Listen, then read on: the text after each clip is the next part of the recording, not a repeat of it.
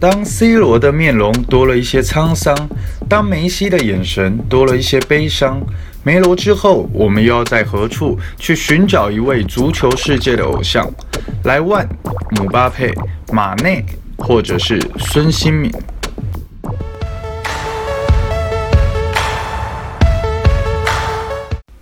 不许踢球！当童年孙兴敏抱着足球来到父亲面前时，却遭到严厉的呵斥。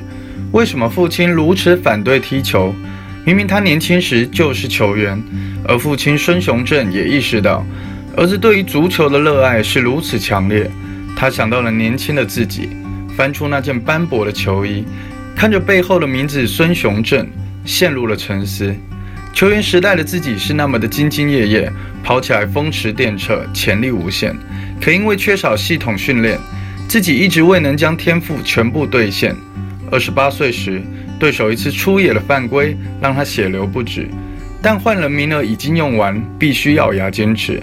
抱持着这样的想法的他，所不知道的是，自己职业生涯即将画上句号。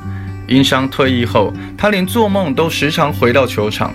他没有希望了，黄种人不适合踢球。他用这样的念头麻痹自己，足球在这个男人心中已经死了。可回到现实，新敏对于足球的那份倔强，甚至比自己更强烈。他不想孩子再重复自己的老路，可想到未尽的梦想，他又有一丝不甘。到底要怎么办？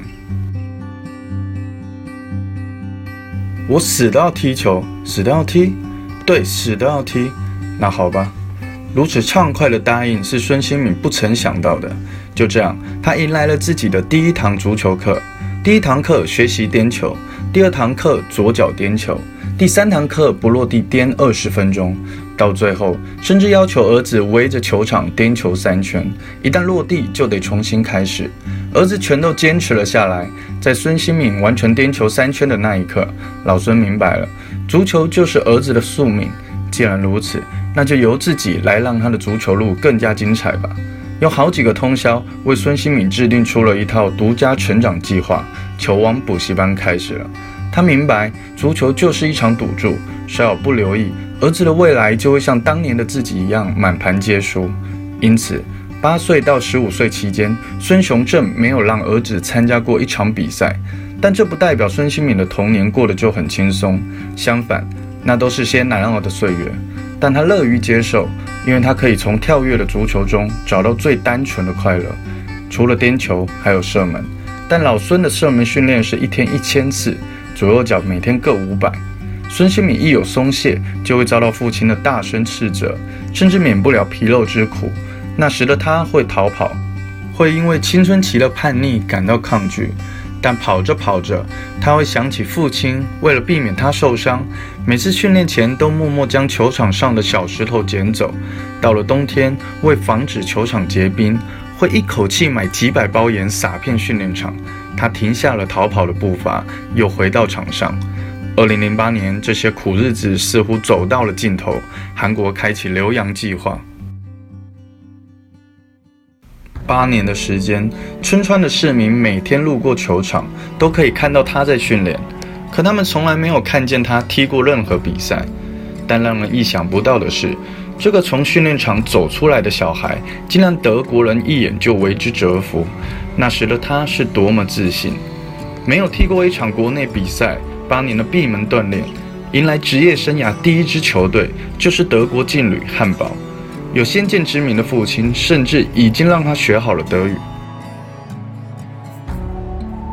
是一帆风顺的人生。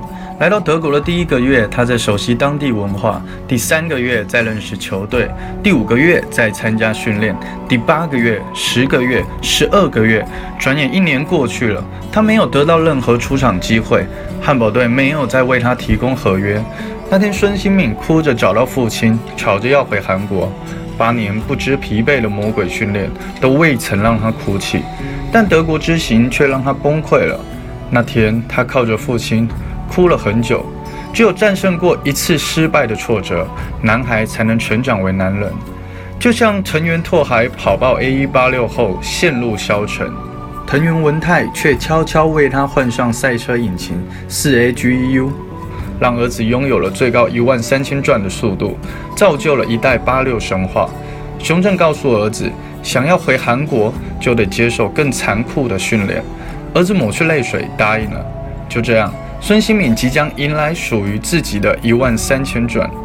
七月，顶着烈日与高温，一老一少又出现在了春川的训练场上，而且一练就是一整天。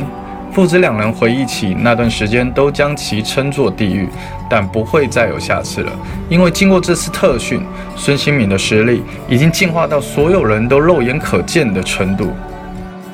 十五岁之前没有踢过正规比赛，没有接受正规训练，野小子凭什么征服欧洲？零九年，韩国将他招入 U 十七世界杯大名单。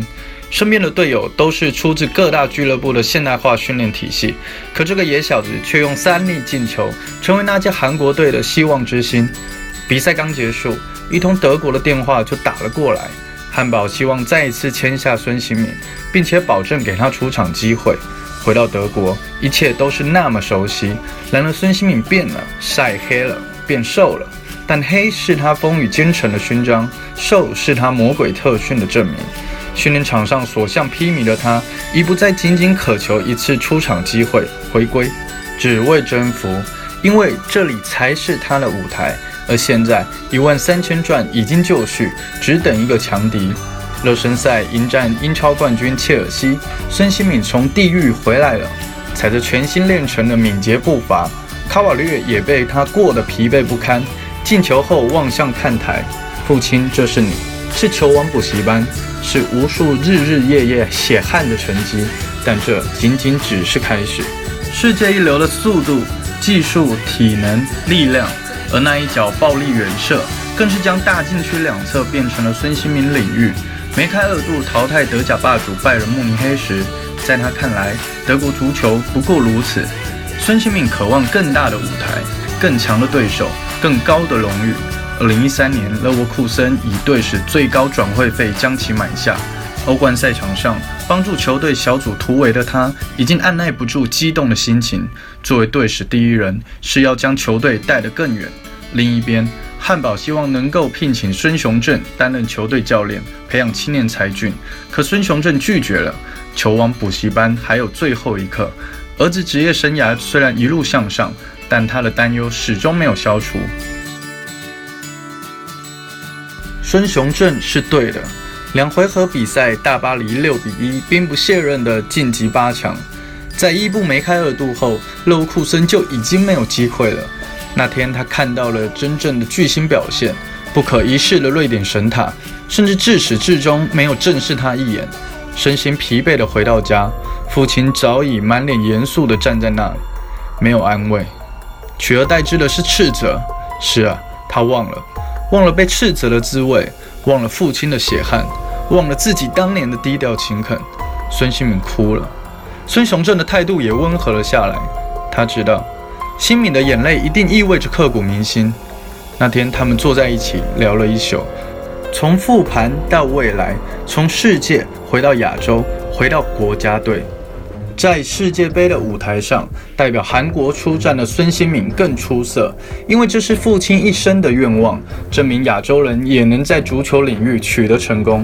父亲成就了我的今天，用精彩的表现去回报他吧。对阿尔及利亚精彩的转身射门，对墨西哥孙兴敏领域的远射破门，以及用一脚推空门，让卫冕冠军德国在世界杯小组赛耻辱出局，这都是他有一颗大心脏的最好证明。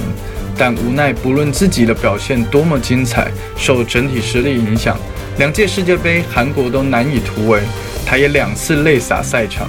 孙兴敏是个爱哭鬼，但每次泪水之后，他总能迎来自己职业生涯的飞升。三千万加盟热刺后，属于孙兴敏的时代来了。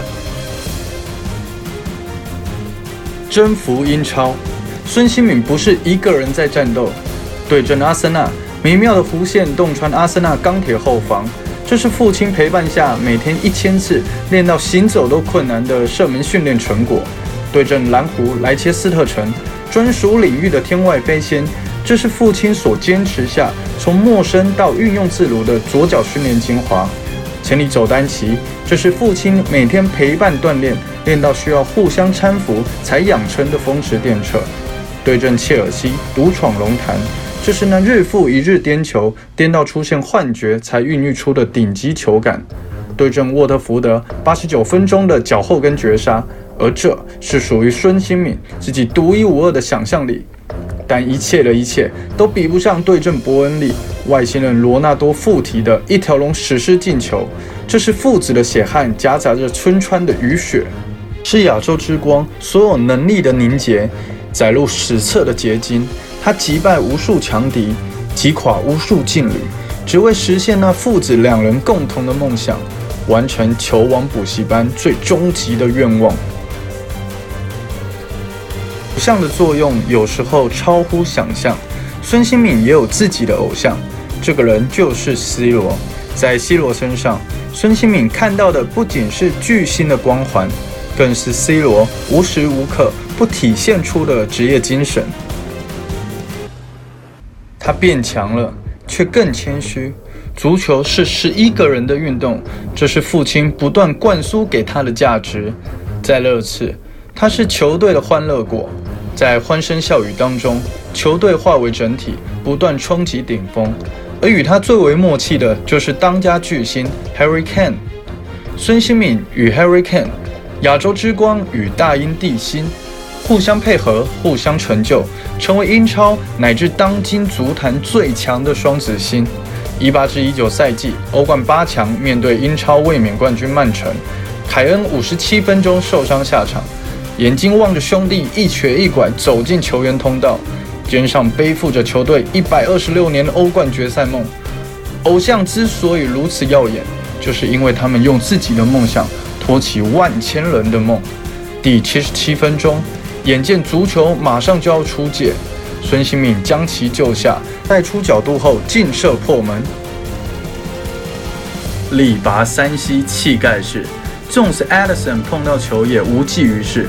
此回合做客伊蒂哈德，在先丢一球的情况下，还是他，又是一脚爆射。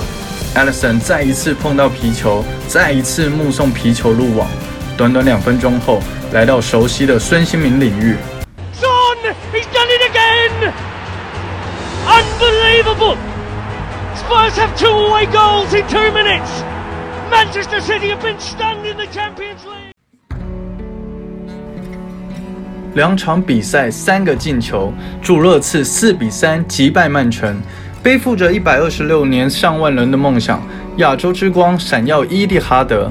二零一九年六月一日，万达大都会球场欧冠决赛，热刺零比二不敌利物浦。孙兴敏第一次离大赛冠军这么近，拼杀了九十分钟的他再一次哭了，但没有歇斯底里，不再跪地不起。轻轻抹掉眼泪。